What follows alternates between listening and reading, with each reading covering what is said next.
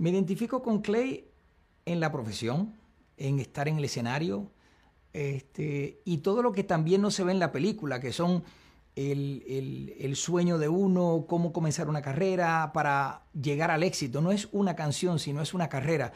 Y eso toma mucho tiempo, dedicación, este, fuerza, eh, crecer de los momentos difíciles. En esa parte me identifico con Clay. En la parte de aislarse, después de haber perdido un ser querido, eso yo lo entiendo porque también a mí me ha pasado.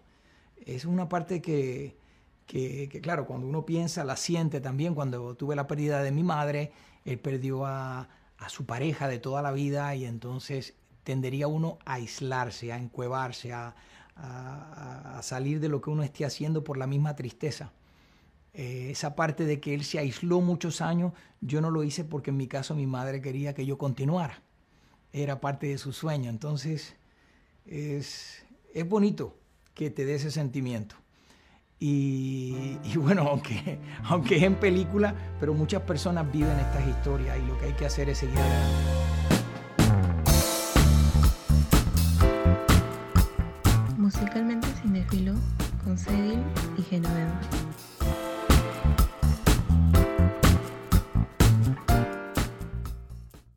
Bienvenidos de nuevo a Musicalmente Cinéfilo, trayéndote lo mejor del cine, la música y la televisión. Estamos en un programa especial de doble episodio, primer programa del año 2022. Y doy la bienvenida a mi compañero este bonito proyecto. Leonardo, ¿cómo estás? Hola, Genito. Eh, buenos días, buenas tardes, buenas noches a nuestro estimado público, a nuestros ¿Cómo le llamamos? Nomina, nomina lovers. no sé cómo eso, podemos crear ese fan. Mira, llevamos eso lo vamos a tener que ver después. Lo vamos a tener que trabajar y definir bien. Exacto. ¿Cómo se va a llamar a quienes nos escuchan? Wow. Así es. Ya, ya lo vamos a ver. Los tantos son oyentes nada más. bueno, eh, oyentes. Exacto, exacto. Eh, bueno, yo le he pedido a Genoveva pues hacer esta, este, esta reseña, ¿no? Le preguntaba pues que cómo habíamos quedado con el tema de Sing, porque Sing es una película de Illumination, ¿no? que... Exacto. Gracias por esa gran introducción. Que bueno, he esperado un buen tiempo para poder ver esta película, porque, bueno, no la vi durante su semana de estreno, pero por fin la semana pasada pude verla y pues aquí hemos traído nuestra reseña bien bonita sobre lo bueno y lo malo de esta película, aparte de que el soundtrack es muy variado, diría que demasiado a diferencia de la primera película y que explotan al máximo esos derechos que tienen. Y en primera instancia, Geno, ¿qué te pareció la película? ¿Te ha gustado Sing 2? ¿Está a la altura de Sing 1? Em, bien, yo también tengo algo especial con Sin 2, ¿no? Así como tú, eh, la fui a ver al cine gratis porque me regalaron las entradas, gracias Cine Planet, me regalaron las entradas y la, y la, canchita. Pero deberían hacerlo. Exacto, no sé por qué lo estoy diciendo. Ya, esta empresa de cine me regaló las entradas por mi cumpleaños con canchita y todo, entonces fui a verla, lo que lo hizo más especial. ¿no? Eh, y lo mismo pasó con Sing 1, o ah, bueno, con Sing, Ven y Canta. También fue regalo de cumpleaños, así que algo especial yo tengo con Sing.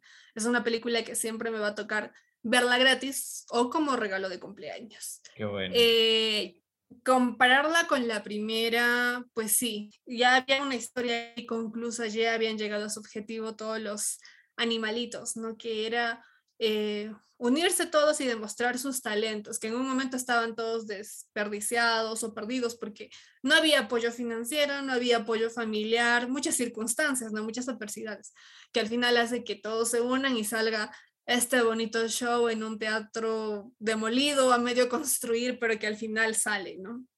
Y pues y, o sea, eso era, tenía mucho peso, era muy importante la historia de la primera parte. Y yo dije, y yo, yo dudaba mucho, ¿no? Yo alcé las cejas cuando vi Sin 2.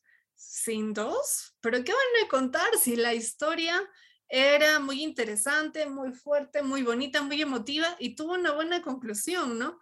Pero no, estos personajes querían aspirar a más, ¿no? No nos vamos a quedar en el, bueno, en la ciudad, en el pueblo en el que estamos haciendo nuestras presentaciones, que ya de por sí tenían mucho público y mucho éxito, ¿no? Vamos a llegar a una gran ciudad, ¿no? Eh, tipo Las Vegas, que es este Red Shore, creo, algo así se llamaba esta ciudad ficticia como en Las Vegas, que en un inicio yo, yo sentí que era como Broadway, ¿no? Que está en Los Ángeles. Ahí llegan todos los que quieren brillar en las marquesinas, ¿no? En las tablas, en el teatro, pero a medida que pasó la película dije, ah, no, esta tiene más pinta de Vegas que de, que de Broadway. por la misma ambientación. Exacto, ajá. Y pues dije, ah, ya, entonces sí hay más historia que contar. Quieren escalar más, quieren salir de su pueblo, quieren, no sé, ser internacionales, súper estrellas, ¿no? Y dije, ya, vamos a verla. Pero te soy sincera, no tenía muchas expectativas. Y si fui a verla es porque eran entradas gratis, ¿no? Pero sí, me, me, me, encantó. Me encantó muchísimo. Eh, no es profunda, profunda como las películas de Disney, ¿no? Pero sí cumple con, con la función de entretener, y dar el mensaje directo. Y no hay un mensaje rebuscado que necesita un análisis sobre análisis y todo, sino ya directo, te entretiene, te, te, te, da una música muy bonita, también es algo muy, es una fiesta de mucho, muchas luces y colores, algo muy lindo para tus ojos. Y ya, el mensaje directo, ¿no?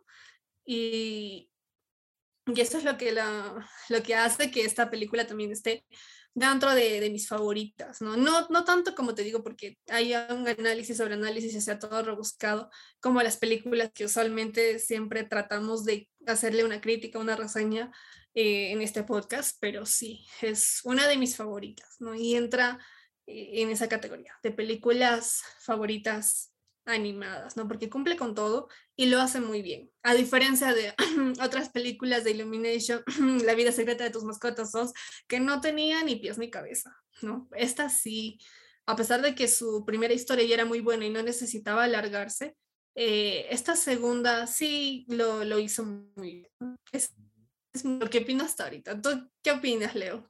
Mira, yo a diferencia tuya, eh, yo puedo avalar de que esta película también tiene un trasfondo muy interesante, ¿no? A diferencia de otras películas que tratan de, de, ¿cómo te digo?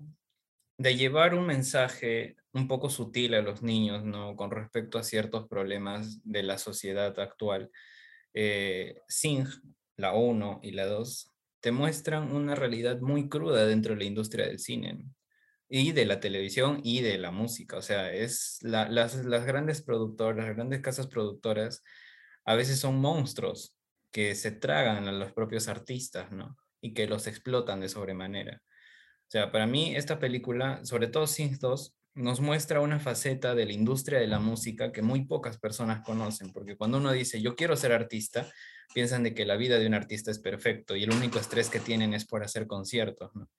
Pero luego no se dan cuenta de todo el trasfondo y todas las cosas que les puede conllevar a eso. Pues. Buster Moon tuvo que hacer una producción en tan solo dos, tres semanas, ¿no? Y esto que conllevaba, pues, hacerle falsas esperanzas a su productor, ¿no? Y quiero otra cosa, de que el productor es como el gran dios dentro de la industria de la música, ¿no? Y que si tú no lo complaces, pues, él puede disolverte, puede desaparecerte de la industria.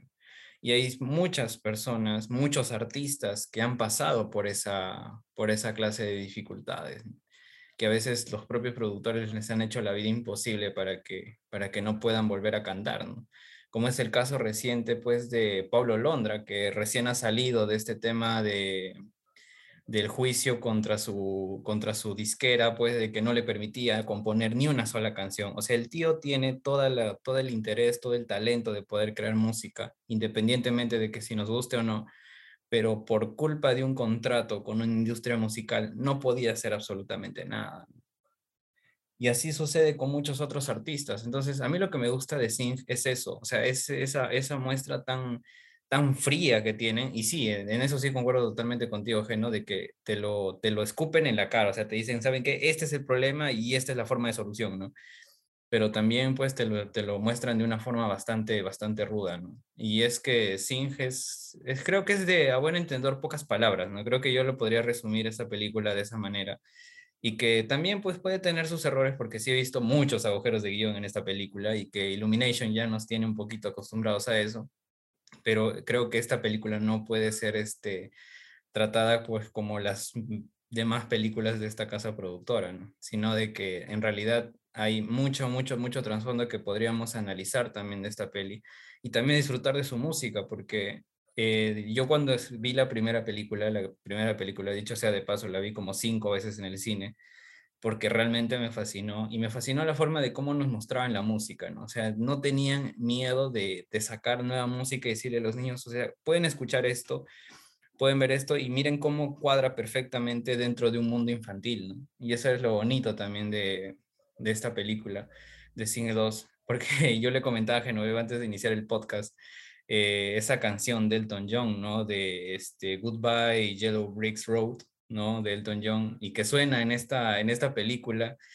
cuando Buster Moon eh, es choteado por la Casa Talentos. Y para mí es una escena que prácticamente casi me hace llorar porque no solo es la película, no solo es la escena, no solo es el, el impacto emocional que tienes pues con respecto al, al personaje, sino que, es, que te contagia la música, ¿no? Y ese es uno de los grandes aciertos de esta película y de la saga en realidad, ¿no? De estas dos películas, que saben manejar muy bien la música. Además que los artistas que trabajan ahí, creo los, los, las voces que hacen, pues hacen un excelente trabajo. Además son pues actores de primer nivel como Tyrone Egerton en la voz de Johnny o Tori Kelly en la voz de, de la elefantita para mí son, son espectaculares, ¿no? Y gracias a esta película conozco a Tori Kelly, pues, y esa melodiosa voz que tiene, ¿no? Y, y cómo es que ella también, mira, está tratando de surgir dentro del mundo de la industria de la música y cómo es que ha alcanzado prácticamente el éxito gracias a una película, ¿no? Que recién con una película pudo sobresalir dentro de la industria de la música y lo que también se observa dentro de esta. ¿no? Así que hay muchas cosas con respecto al, a música, ¿no? Y creo que aquí entabla muy bien este término de musicalmente cinéfilo, porque Sing es, es de esas películas que tú dices, pucha, los artistas la tienen muy difícil en la industria de la música, y más aún actualmente que es una industria bastante competitiva, de que si no estás a la altura, te absorbe y te escupe, ¿no? O sea, eso es lo que yo puedo sacar de la peli. Sí, bueno, tienes razón, Leo, y creo que me retracto. Yo te dije, no había un análisis sobre análisis, y quizás porque no era un tema sutil, sino porque, como lo mencionas, eh, está directo y explícito ahí el mensaje. Esa es la, la, razón de la película. Como te dices, la industria es feroz.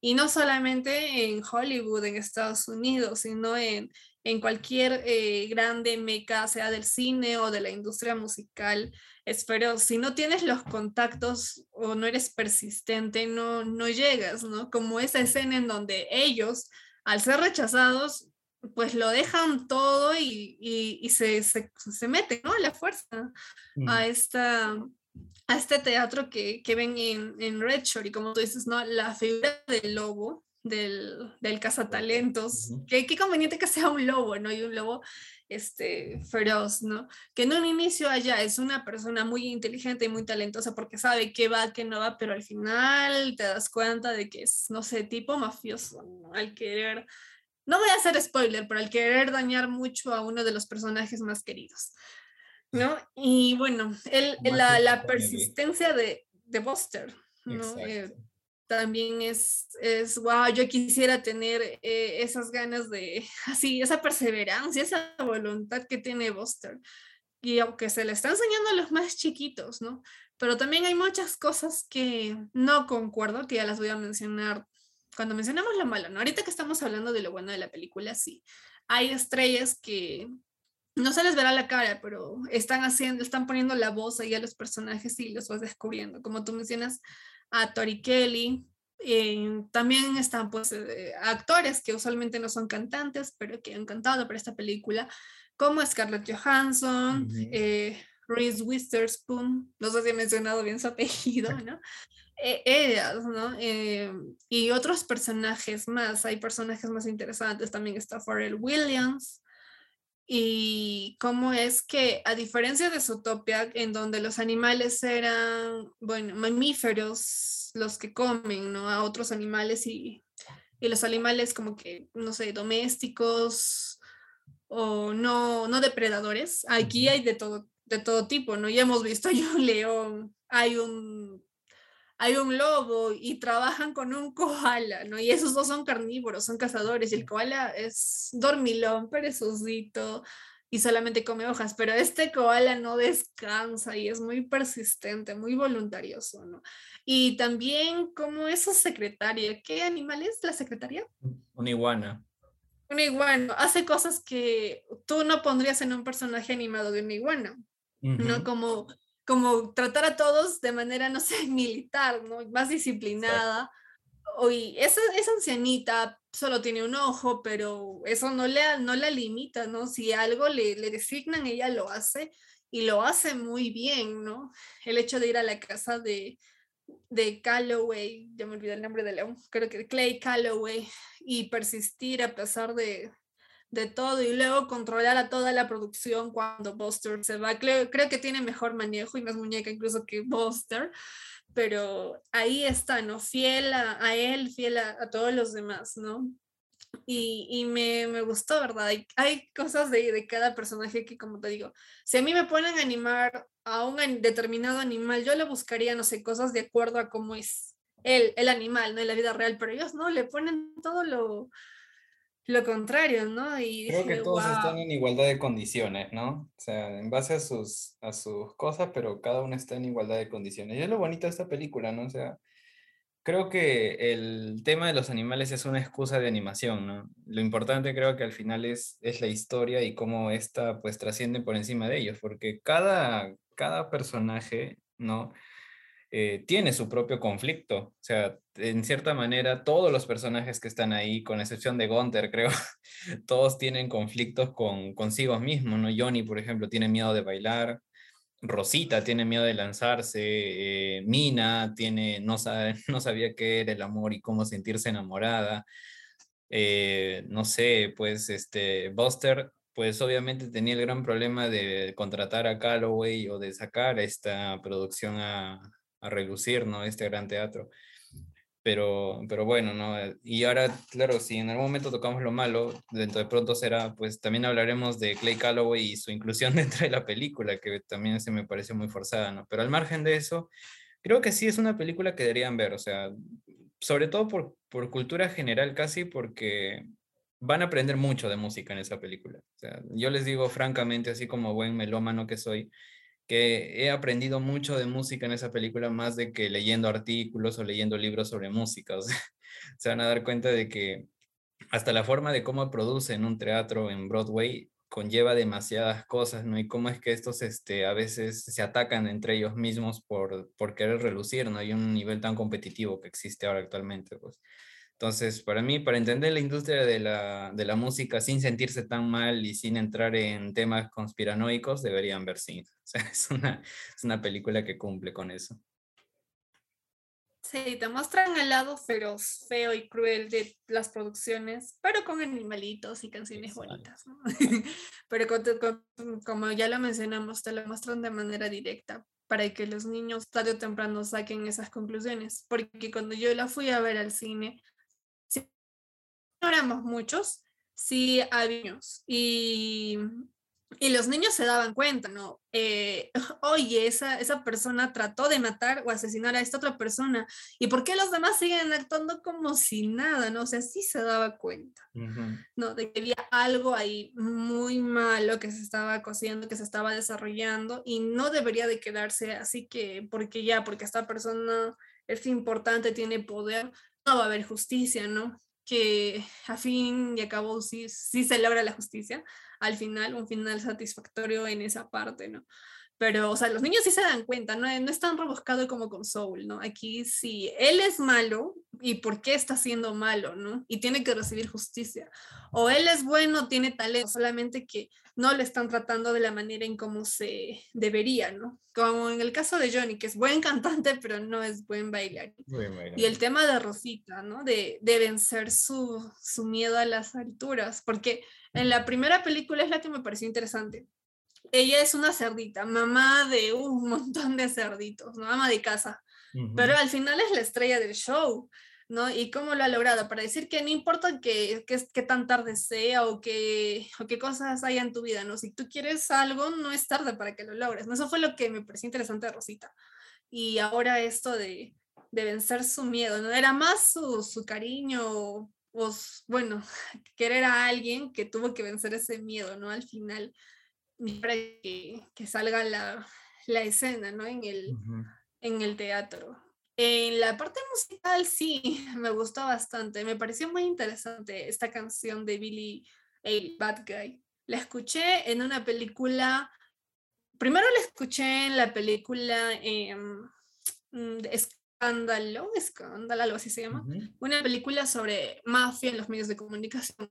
Obvio, esta película es para mayores de 16 años. Y la canción iba perfecto con la trama de la película, de cómo eh, era la mafia, de cómo estos tipos abusaban de, bueno, de las chicas, sobre todo las que eran reporteras o conductoras de televisión, para que mantengan su trabajo, ¿no? Y luego la veo aquí en esta película, la escucho de nuevo Bad Guy, cuando ellos están colando en el, en, bueno, en las, en la entrada, en, el salón principal de esta, de este, de este teatro, ¿no? Dije, acá también cala perfecto esa canción, ¿cómo lo han hecho? No, primero la vi en esa película que es para adultos y luego la veo en esta película que es para niños, ¿no? Entonces dije, sí, lo han, han hecho un buen trabajo también las canciones. Si bien sí, eh, los, bueno, más cerrados dirán, pero son canciones pop recontra conocidas, recontra comerciales. Sí, lo son, pero acá le hacen un buen tratamiento a esas canciones. Es parte de la historia y va muy bien con la historia. No es solamente música de fondo.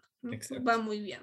Exacto. Y ese es el gran acierto de esta película. O sea, como yo decía en un comienzo, si bien han explotado al máximo todos los derechos de las canciones que tenían, pero es que no se siente forzado. Hay, hay variedad de música y, ¿verdad? Si eres un fan de la música actual y viejita, porque hay de todo en realidad, y con la inclusión de Bono como Clay Calloway, se van a dar cuenta de que sí, o sea, los, los clásicos de los ochentas, y si es que escuchaste YouTube, te va a fascinar la película pues sí, o sea, hay una variedad infinita de canciones que vas a terminar este, viendo la película agarrado tu Shazam para, para ver qué canción estás escuchando dentro del cine. O sea, yo, yo realmente he, he, vivido eso cuando fui a ver la segunda película. Y es que sí, bueno, la fui a ver solo y realmente es una película que hace que te olvides de todo el mundo, ¿no? Y sobre todo la última parte, a mí el musical que obviamente tenía que surgir, parecía los, el concierto de la azotea en, en Get Back, que era casi obligado que tenía que estar dentro de la cinta. Eh, en realidad disfruté cada minuto de, esa, de ese musical, porque por muy básico que sea su, la trama que había, había armado Gunther para, para esa producción, en realidad cada momento es crucial dentro del, del, cumplimiento de las metas de los conflictos de los personajes, ¿no? de cómo ellos van venciendo sus miedos y cómo es que Rosita salva la vida de, de Buster, ¿no? Y ahora hablo sin, con spoilers porque, bueno, ya pues ya pasó cerca de un mes de que se estrenó la película. Y que sí, por más de los spoilers que les estoy dando, créanme que no es nada. Tienen que ver la película y tienen que emocionarse y llorar y cantar sobre todo con esta película, porque eso es lo que te invita esta película, ¿no? A ir y a cantar junto con ellos todas las grandes canciones que han metido dentro de su soundtrack. ¿no? Y para ti, Geno, ¿cuál ha sido tu personaje favorito? ¿Cuáles son tus tres personajes favoritos de la película? Ay, ya. Mm, mm, lo, abres mi lista a tres, ¿no? Bien, eso, está, eso me da más, este, ¿no? más escala. Bueno, en la primera sí te dije que mi personaje favorito fue Rosita, y solo fue Rosita. En esta segunda, mis personajes favoritos, los tres son, bueno, en primer lugar está Buster, porque en serio, eh, admiro la, la, perseverancia de este coalita. Em, en segundo lugar, pues estaría Ash, porque también de un modo u otro eh, ya es más madura, ¿no? Ya se da hasta el lujo de, rechazar o renunciar a cosas donde no la valoran, a diferencia de la primera película. Ha evolucionado bastante. Está empoderada. exacto, está empoderada, ¿no? Está Puerco Espín. ¿no? Ella sería mi, mi segundo personaje favorito. Y el tercero, mmm, estoy entre... Estoy entre Johnny y estoy entre el lobo. Todavía no. Eh, bueno, lo que voy definiendo, compártenos tú, Leo, tus tres personajes favoritos. Bueno, en primer lugar, como en la primera película, está Mina, A mí me encantó Mina, la elefantita para mí es un personaje sensacional que es la muestra clara de que todos, por muy miedos, muchos miedos que tengamos, pues debemos aprender a afrontarlos si queremos ser exitosos, ¿no? Ahí está el secreto del éxito. Luego está pues Johnny, me encanta Johnny porque muy fuera de que Johnny tiene buenos gustos para, para la música, de cantar Elton John, ¿no? Eh, All Still Standing, creo, en, en, la primera película, y ahora cantar pues una de Coldplay, que no les diré cuál es, que es una canción sasa de Coldplay. Eh, me encanta la forma como, cómo lo desenvuelven en las dos películas, ¿no? Porque Johnny tiene una vida bastante difícil, bastante dura. Eh, bueno, en la primera pues es un compinche de la, del grupo de atracadores de su papá y ahora es un cantante que quiere surgir dentro de la, del, del rubro del pop, pero que no sabe bailar. Entonces pues encuentra ayuda, ¿no? En esa, en esa compañera pues de, de baile callejero, pues que termina bardeando a su, a su maestro de baile. Y por último, y aunque parezca un poco raro, pues la señorita Crowley, ¿no? Para mí la iguana es, Dios, es, un personajazo dentro de la película porque creo que muy fuera de ser el alivio cómico, es, es alguien que, sorprende con su personalidad, ¿no? De estar escuchando Chopsey en, en, la, en, su, en su Ferrari alquilado, ¿no? y de guiarse mal con el GPS a ser la, la, pues directora suplente de la producción y cómo es que los tiene a todos en fa dentro de la, de la, de la construcción de esta producción. Y es que realmente en, ambas películas sorprende mucho, ¿no? Y cómo se ha desenvuelto en ambas películas es bastante complementario, o sea, no son como historias aparte, sino es que simplemente la señorita Crowley con las pocas, los pocos diálogos que tiene, te das cuenta de que es un personaje bastante complejo también, ¿no? Y completo, en el sentido de diferencia de otros personajes, ¿ah? Yo de verdad valoro mucho a la, a la iguana y su ojito que se le va saliendo y que sí, me fascina, es un alivio cómico muy bueno. Me recuerda mucho a, a esta ardillita de la era del hielo, que de verdad cada vez en escena pues te provocaba una risa sensacional, ¿no? Igual es la señorita Crowley y que también es una, creo que es la conciencia de Buster Moon, ¿no? Es como que el gran apoyo es la persona incondicional de Buster que jamás lo ha dejado, o sea, que jamás le ha dado la espalda y que por muy loca que sea la idea de Buster, ella está ahí para apoyarlo, ¿no? Entonces creo que ella nos enseña a ser bastante incondicionales dentro de, de una amistad, ¿no? Así que ellos son mis tres, mis tres personajes preferidos, bastante raros, pero, pero ahí están, ¿no? Entonces, ¿cuál sería tu último personaje, Geno? Mm, ya, ya me decidí. Creo que me quedo con el, con el lobo. Porque a diferencia de la primera película en donde el ratón, el ratoncito que canta mismo Frank Sinatra, me ha caído pesado desde el primer momento. O sea, nunca, me, nunca le he pasado a este ratoncito. Aquí sí, el, el lobo es el villano, pero eh, en cierta parte me, me agradó este personaje, ¿no? Por lo exigente que es en la industria y que si eres exigente no, no sobrevives tampoco ahí, ¿no? Él es una persona exitosa, exigente y, y todo, ¿no? Pero también te muestra el, el, nepotismo que también es típico de esta industria, sobre todo de Bollywood, más que Hollywood, pero sí hay, ¿no? Entonces me, me gustó cómo lo representaron. Puede ser un estereotipo, sí, ya, típico personaje malvado que tiene el poder y que mueve los hilos en todo, pero hay que darnos cuenta de que también lo ha arriesgado todo por Buster, ¿no? O sea, surgió la idea loca de Gunther, pero lo arriesgó sin ni siquiera haberlo visto, no haber tenido una referencia. Y como te digo, en esta industria hay que tener contactos, no había contacto. Le creyó a, a Buster, creyó la idea loca de Gunther, la apoyó, ¿no? En un inicio les dio todo, ¿no? Les dio eh, quienes iban a hacer el montaje, el vestuario, o sea, le, dio todo su personal a disposición, ¿no? Y lo arriesgó todo por él, aunque al final no supo aprovechar ni valorar, se malogró todo en una, él mismo se lo malogró, pero lo supo aprovechar todo, ¿no? O sea, sí era un cazatalentos nato, ¿no? Sí podía detectarlo de un modo u otro, entonces me gustó este personaje de lobo. Sofía también me gustó, ¿no? Porque lobo, típico lobo terco, eh, no, no se daba cuenta de, que, de lo malo, lo bien y de las consecuencias que traería después, ¿no? Pero sí, él sería mi tercer personaje favorito. eh, en esta. Porque como te digo, la primera, al ratoncito, que si bien era el antagonista, no lo he pasado y nunca lo, lo voy a pasar. No, no me cae el ratoncito. Por muy hermoso. My Way de Frank Sinatra. Ni, no, ni así, ni así lo paso. En cambio acá sí, a lobo sí, ¿no? Porque lo arriesgo todo. Y que tú encuentres a una persona en una industria tan fuerte, tan poderosa, una persona que lo dé todo por ti, es difícil, ¿no? Y ahí se siente la presión que tiene Buster, pero también se siente la, fe, la esperanza que, que tiene él, no sé, y como tú mencionas, cada personaje se complementa, ¿no? Y eso es lo, hermoso, ¿no? A ver ahora si sacan una tercera, si se pueden sacar una historia más con la tercera, porque como te digo, yo, yo ya lo veía ahí concluso, en Sin Ven y Canta, y ya.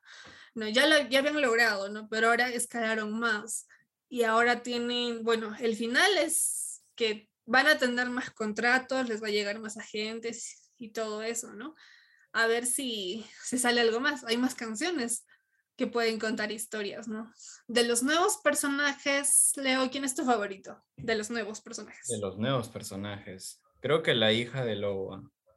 Para mí es, este, es que ella es como la, el claro ejemplo de que a veces no puedes vivir en la sombra de tus padres, ¿no?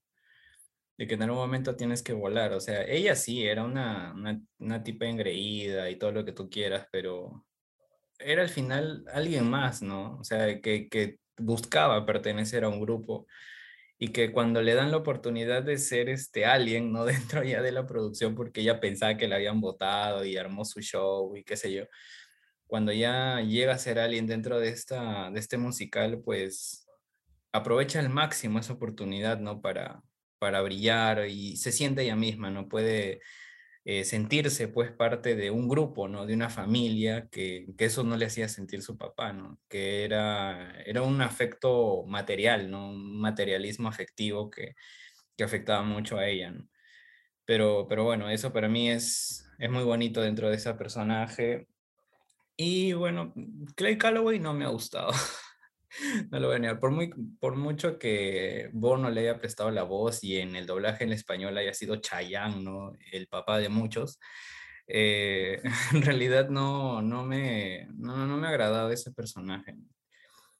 Y, y, ya creo que esos, esos dos personajes, porque bueno, pues Nana Doodle para mí siempre va a estar en una parte muy especial de mi corazón, porque ella, por mucho que haga sus, sus versiones de The Beatles, creo que ella también ha sido un soporte muy grande dentro de, de la vida de Buster y sobre todo en esta segunda película. Así que también Nana Noodle, por, muy, que, por mucho que sea un personaje antiguo, también la valoro muchísimo. Pero de los nuevos, obviamente solo la, a la hija del productor, pues a Porsche Crystal, ya me acordé, el, el este, el magnate, el lobo es Jamie Crystal y la hija, sí, la engreída es Porsche Crystal. Sí, yo también coincido contigo, de los nuevos es mi personaje favorito, a pesar de que su evolución se dio muy rápido, porque alguien que es engreído, mimado y está acostumbrado a que le den todo, es muy difícil que, que madures algo que sea algo muy fuerte o muy chocante. Pero en el caso de ella no, fue un gritón de la señorita Crowley, de la iguana, y, y ya, ya, ya, aquí estoy, aquí estoy, ¿qué voy a hacer, no? Ya, discúlpame por todo lo que te dije, aquí estoy, ¿qué voy a hacer, no? Fue rápida su evolución, pero sí, también me gustó, ¿no? Incluso su papá, a pesar de ver que sí le han dado su espacio, sí la están dejando brillar, continúa con su, con su locura, ¿no? Pero ella sigue con ellos, los sigue apoyando, no los deja sueltos, sigue siendo parte del show y creo que también se va con ellos eh, a lo siguiente, ¿no? En el carrito.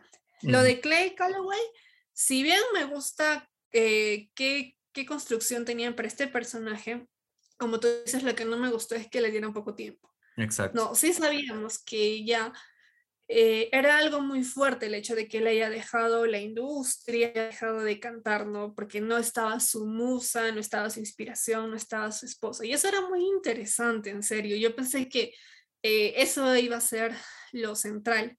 Eh, si bien es parte de, no es lo que pesa en la película. No, lo, lo, que pesa en la película es tratar de conseguirlo a él y, y conseguir todo, bueno, todas las expectativas, ¿no? Eh, él es parte de, pero me hubiera gustado que le den más, más historia, más tiempo a su historia y ver cómo evoluciona este personaje, como él es parte del show, no sé, a Buster decirle, ¿y si hacemos esto, hacemos esto, vas a mejorar? Darle consejos quizás a Johnny, a Gunther o a Rosita, porque él ya es pues veterano en eso, ¿no? Algo así, algo más. Que se complemente más con la, con, la, con el elenco, porque como tú dices, el final es ya forzado solamente sale con Ash, pero con los demás quiero ver su, convivencia, su relación con los demás personajes, porque sí, es, son todos ellos, ¿no? Y eso es lo que me hubiera gustado ver. Exacto, creo que faltó una al tema de, de, la muerte de su esposa, ¿no? Y cómo ha repercutido dentro de su vida profesional. Porque al final de la película, cuando él está a punto de salir escena y tiene miedo, está nervioso, ¿no? Y no quiere salir, se aparece el alma de su esposa a su lado, ¿no? Y por muy poco tiempo en escena que le hayan dado pues a, este león, a mí realmente me chocó bastante esa, esa, escena. O sea, yo no voy a negar de que sí solté un par de lágrimas cuando vi a su esposa a su lado. ¿No? Y él empezó a cantar y cantar esa canción tan hermosa de YouTube. O sea, creo que es un cortavenas brutal dentro de la película y es, es muy fuerte, ¿no? pero creo que hubiera sido más fuerte si es que le hubieran dado el tiempo suficiente para poder desenvolver esa subtrama, ¿no? Y todo ese conflicto que él tiene, esa redención para poder este, volver al mundo de la música, que es lo que tanto le apasiona, pero también pues este, superando la muerte de su esposa o tratando de sobrellevarlo, porque de un momento a otro y sin mucho diálogo, pues con una canción Ash logra convencer a Clay Calloway para volver a tocar. Entonces como que no hay más diálogo que el que, que extrañaba mucho a su esposa, de que ella era, ella era sus canciones y que nadie más debería escuchar las canciones si no es ella, ¿no? Y que él no debería volver a cantar porque ella era su inspiración. O creo que hace falta un poco más en ese aspecto y creo que tal vez la película hubiera durado un poco más si es que le hubieran dado más cabida a, a Clay Calloway dentro de la peli. Pero por lo demás, sí, es, es bastante interesante, ¿no? Y el león, bueno, pues es bono, ¿no? y, y, no sé qué, qué, te habrá pasado a ti. Cuando yo escuché la, la, canción, y obviamente es una canción pues grabada ahora en un nuevo estudio, ¿no? Con Scarlett y Bono en un mismo estudio, ¿no? Grabando juntos. Me dio mucha nostalgia escuchar la voz de Bono. O sea, la voz de Bono ya pues vieja, ¿no? Este, triste, mucha, mucha nostalgia, de verdad. Me, me, chocó bastante escuchar la voz de Bono y qué tanto ha hecho este hombre por la música y cómo es que se sentía tan viejito. Igual, escuchar la, la voz de Chayanne, o sea, la voz de Chayanne, como, como, como la, el papá de muchos, pues terminó siendo ya el viejito, ¿no? El, el, sugar, el sugar daddy de muchas también. Y sí, creo que hay, muchas cosas que podemos sacar de esta película y sobre todo el tema de la nostalgia, ¿no? Al, ver a, Bono y cómo agarraron también canciones del Elton John, como hicieron en la primera película, y con lo de Frank Sinatra y todo eso, ¿no? La nostalgia vende, amigos. Déjenme decirles eso, que la nostalgia vende y ahora más que nunca, ¿no? Y es algo bueno al final, porque estamos educando a nuestros hijos, ¿no? a que escuchen este, buena música. O sea, en realidad no, no todo es este, Billie Eilish, créanme, o, o, qué sé yo, o Eminem, ¿no? Ahora hablando del Super Bowl que va a salir Eminem, Dr. Dre, Snoop Dogg y, y, y demás, pues no solo es eso, sino que hay muchas cosas más y detrás de eso pues hay muchos artistas que tal vez han quedado en el olvido porque nadie se esperaba que Bono llegue a una película y a una película de este tipo en realidad y que termine siendo tan bonita, ¿no? Sí, ya para cerrar, aunque creo que no hemos sacado muchas cosas malas, no salvo eso, de, de cómo trataron al personaje de Clay Calloway, ¿no? en, en, sí, el, el, el, show final, mismo show final de la primera, es la parte más emocionante y, y más emotiva, porque a su estilo lo hacen de una manera ilegal. No, en la primera era un, un, teatro medio construir y ya todos gratis, vengan, vengan, ¿no? En esta segunda también, todo es gratis, pero hacen un, un show realmente, eso, es lo que ya desde ahí te emociona, ¿no? Entonces, este, y ya lo, lo, hacen genial y luego cuando ves a cada uno brillar en su momento, en cómo se ha preparado y todo, sobre todo la parte de Johnny, ¿no? De él se ha visto cómo se ha esforzado en su preparación, ¿no? Tras bambalinas y y ya pues, ¿no? Y el toque final con estos, no sé qué animales, tengo que ver más a Animal Planet, creo. Este monito que ve en la oscuridad que baila tango, al final de la escena con, con Porsche, y dije, wow, no, en la vida real habrá este tipo de shows, no sé, gracias a la animación lo podemos ver posible. Ese fue mi momento preferido del musical, no lo voy a negar. En ese momento mi, mi cerebro explotó y ya estaba llorando ya viendo, viendo el musical y verle a Porsche a sentirse libre, de que ya no estaba a las sombras de su papá pues fue sensacional. Y cómo, y cómo pues concluye toda esta escena, pues es ella mandando al diablo a su viejo, ¿no? Y fue, fue sensacional, o sea, yo me sentí, sentí una satisfacción por ella. Y miren que es un personaje ficticio, ¿no? O sea, qué, qué bonito, qué todo lo que hace la música es algo, es algo muy, muy hermoso. Sí, sí, es todo bonito, es muy disfrutable la película, como te dices, ah, te saca más risas a diferencia de otras películas animadas. Esta tiene más más risas. Ay, bueno, creo que tenemos que hacer una mención honorífica al flaco de Mina, ¿no? A este elefantito que, Dios mío, ah, con mucha ternura cuando le invitó el helado y le dijo, hoy estás de suerte porque hoy es este helado gratis a las princesas, ¿no? Y tú eres una princesa. Entonces me, me dio mucha ternura ese momento, de verdad. Yo me, me le, le, metí su corazoncito. Sí, y como ella tiene que prepararse para tener su cara de enamorada, lo tiene que visualizar al, al elefantito y, y, y, creo que no se aleja de la, de la realidad, ¿no? Uno para que se prepare un personaje busca inspiración de cosas que no tienen nada que ver con, con la historia, ¿no? De fuera y, y, y, lo logran, ¿no? Claro, esto es un, algo, algo pequeñito, ¿no? Pero te lo muestran ahí porque la pobre ya tenía a su frente todo un galanazo, una estrella que, no sé, todo, todas las chicas querían o morían por estar con él, ¿no? pero era muy sobrado, muy creído, ¿no? Y ella encuentra el amor o la inspiración en la persona más sencilla que pudo haber estado en ese ambiente, en ese entorno, que es este vendedor de helados, ¿no? Y, y me pareció muy, muy tierno ver eso, ¿no? Y ella como busca esa inspiración para poder este, entrar en un personaje enamorado, ¿no? Sí, fue, fue muy bonito y ver eso, ¿no? Y bueno, ya como tú sabes, el alivio cómico, la señorita Crowley, los cerditos. A quien extrañé bastante es el mejor amigo de Buster. Ah, no su nombre, el nieto de Ludlin. A mm. él lo extrañé. Dije, ¿qué pasó con él? ¿Dónde está? Sí, sí, se extrañó. pero, pero también veo que no fue tan, tan necesario. ¿No? Pero sí le extrañé, pero no lo veo tan necesario tampoco eh, en esta película, ¿no? Y al final también como las personas se dan cuenta cuando ya tú será tu jefe y todo, pero si no hace las cosas bien, entonces tienes que hacer lo correcto. En el caso de la Casa Talentos, que eres su asistente, ¿no? Al final voltea todo y los apoya, ¿no? A diferencia del otro, del gatito que era un lamebotas prácticamente del, del lobo, ¿no? Sí, él también era el otro alivio cómico. Era el típico Godines, creo le dicen a los estos empleados de oficina. Exacto. Sí, sí, sí, los Godines. Y el típico Godines, pero era bien tierno, bien lindo y era el que recibía más palizas y, y todo, ¿no? Estos personajes de relleno, pero que sí, sí ayudan bastante y complementan bien a la película. Y ahora, manera de conclusión, ¿no ¿recomiendas, no recomiendas esta película? ¿La deberían ver en el cine, en primera?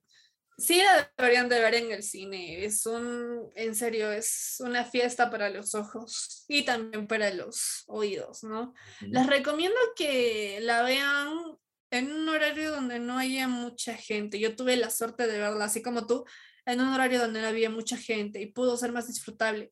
Porque a diferencia de la primera, la primera sí la vi en un lugar lleno de niños y los niños lloraban, se levantaban, que ir al baño y que mamá, mira, ahí está el este, ¿no? Y no interrumpen. Si bien esta es una película para toda la familia, sí, pero para que sea más disfrutable, al menos para los adultos, yo la recomendaría que la vean en un, si tienen suerte, en una sala donde no haya mucha gente. Exacto. No, y no en una sala llena de niños, porque eh, más va a ser el desvío de atención a la molestia de las cositas que hacen los niños, ¿no? Propio de su edad, pero no la vas a poder disfrutar. Eh, esta segunda la disfruté tal y como yo. Yo era otra espectadora que entró a ver gratis ese show ahí, que, al que estaban invitando Buster y todos los demás en el hotel, gracias a, eso, ¿no? Que fue un complemento. Sí la recomiendo y recomiendo eso, que la vayan a ver. Si en su sala han visto que no hay mucha gente, uh, aplaudan. Van a disfrutar muchísimo de la película. El tema de las luces, la animación es hermosa. No hay mucho movimiento de cámara, es lo básico en una película animada, Pero sí, eh, sobre todo la última parte es genial y cómo te muestran esta ciudad réplica de, Las Vegas, ¿no? Eh, es, muy hermoso, así que sí las recomiendo ver sin dos. Muy bien. igual, les recomiendo que vean sin dos, si la pueden ver en familia mejor. Sí, porque verla con personas mayores, créanme que es muy bonito porque ellos escuchan, han escuchado esas canciones también, ¿no? Y es como que ahí se complementan las canciones viejitas con los nuevos éxitos y, y, cuadra perfecto. Sí, les recomiendo que también lo vean en un horario donde no hay mucha gente, porque a veces el exceso de bulla no te deja disfrutar esta clase musicales. Eh, bueno, yo lo vi pues con, con tres personas más en mi sala y sí, puedo decirle que, que esta película, si es que la sabes aprovechar, tiene una, tiene una animación bastante envolvente, ¿no? Una, una historia también bastante envolvente y la música ni qué decir. Así que si es que todavía tienen tiempo y que todavía no la han sacado de cartelera, pues vayan a ver Sing 2. Espero que pronto esté dentro de las plataformas de streaming para poder volver a verla, porque a Netflix llegó después de muchísimo tiempo. Y es que esta segunda parte llegó después de casi seis años a las salas y bueno, era de esperarse de que iba a ser una buena peli, ¿no? Así que Illumination, no nos sigas decepcionando con películas como Los Minions y Mi Villano Favorito o Vida Secreta de las Mascotas y se dediquen a hacerse películas más tan buenas como esta, ¿no? Que son una, una película espectacular. Ahí dicho sea de paso, el director de la película hace la voz de la señorita Crowley. Así que, ¿quieren saber quién hace la voz de la señorita Crowley y por qué es tan graciosa? Bueno, es el director de la peli. Así que agradezcanle a la señorita Crowley por haber hecho una maravillosa película. Sí, es un gran personaje. Entonces tienen que, que verla así, ¿verdad? Esperemos que pronto alguna plataforma compre los derechos de distribución. Y si, pueden, vayan a verla al cine. Todavía hay, hay tiempo. Todavía está en cartelera algunas semanas. Y como ya ha pasado mucho tiempo, no va a haber, de hecho que no va a haber mucha gente en sus salas. Así que vayan a, corran a verla. Aprovechen esta última semana. Bueno, creo que eso es todo por hoy, Genito. Palabras finales para ya despedir el podcast. Pues igual cuídense mucho, disfruten de todo lo que ofrece en este año 2022 cine, música, televisión. Les vamos a seguir compartiendo más cosas, más novedades que, que, vengan, ¿no? Pues en este rubro, en esta industria y no olviden vacunarse. Eso sería todo y muchas gracias por escucharnos. Adiós. Bueno, cuídense, vacúnense si no se han vacunado, utilicen la mascarilla, por favor, no les cuesta nada. De verdad, ahí la mascarilla va en la boca, con la nariz, no va en el mentón y no va en el cuello. Creo que eso les falta especificar un poco. Y nada, cuídense, manejen con cuidado, que es muy importante. Y nada, cuídense y hasta una próxima ocasión. Bye.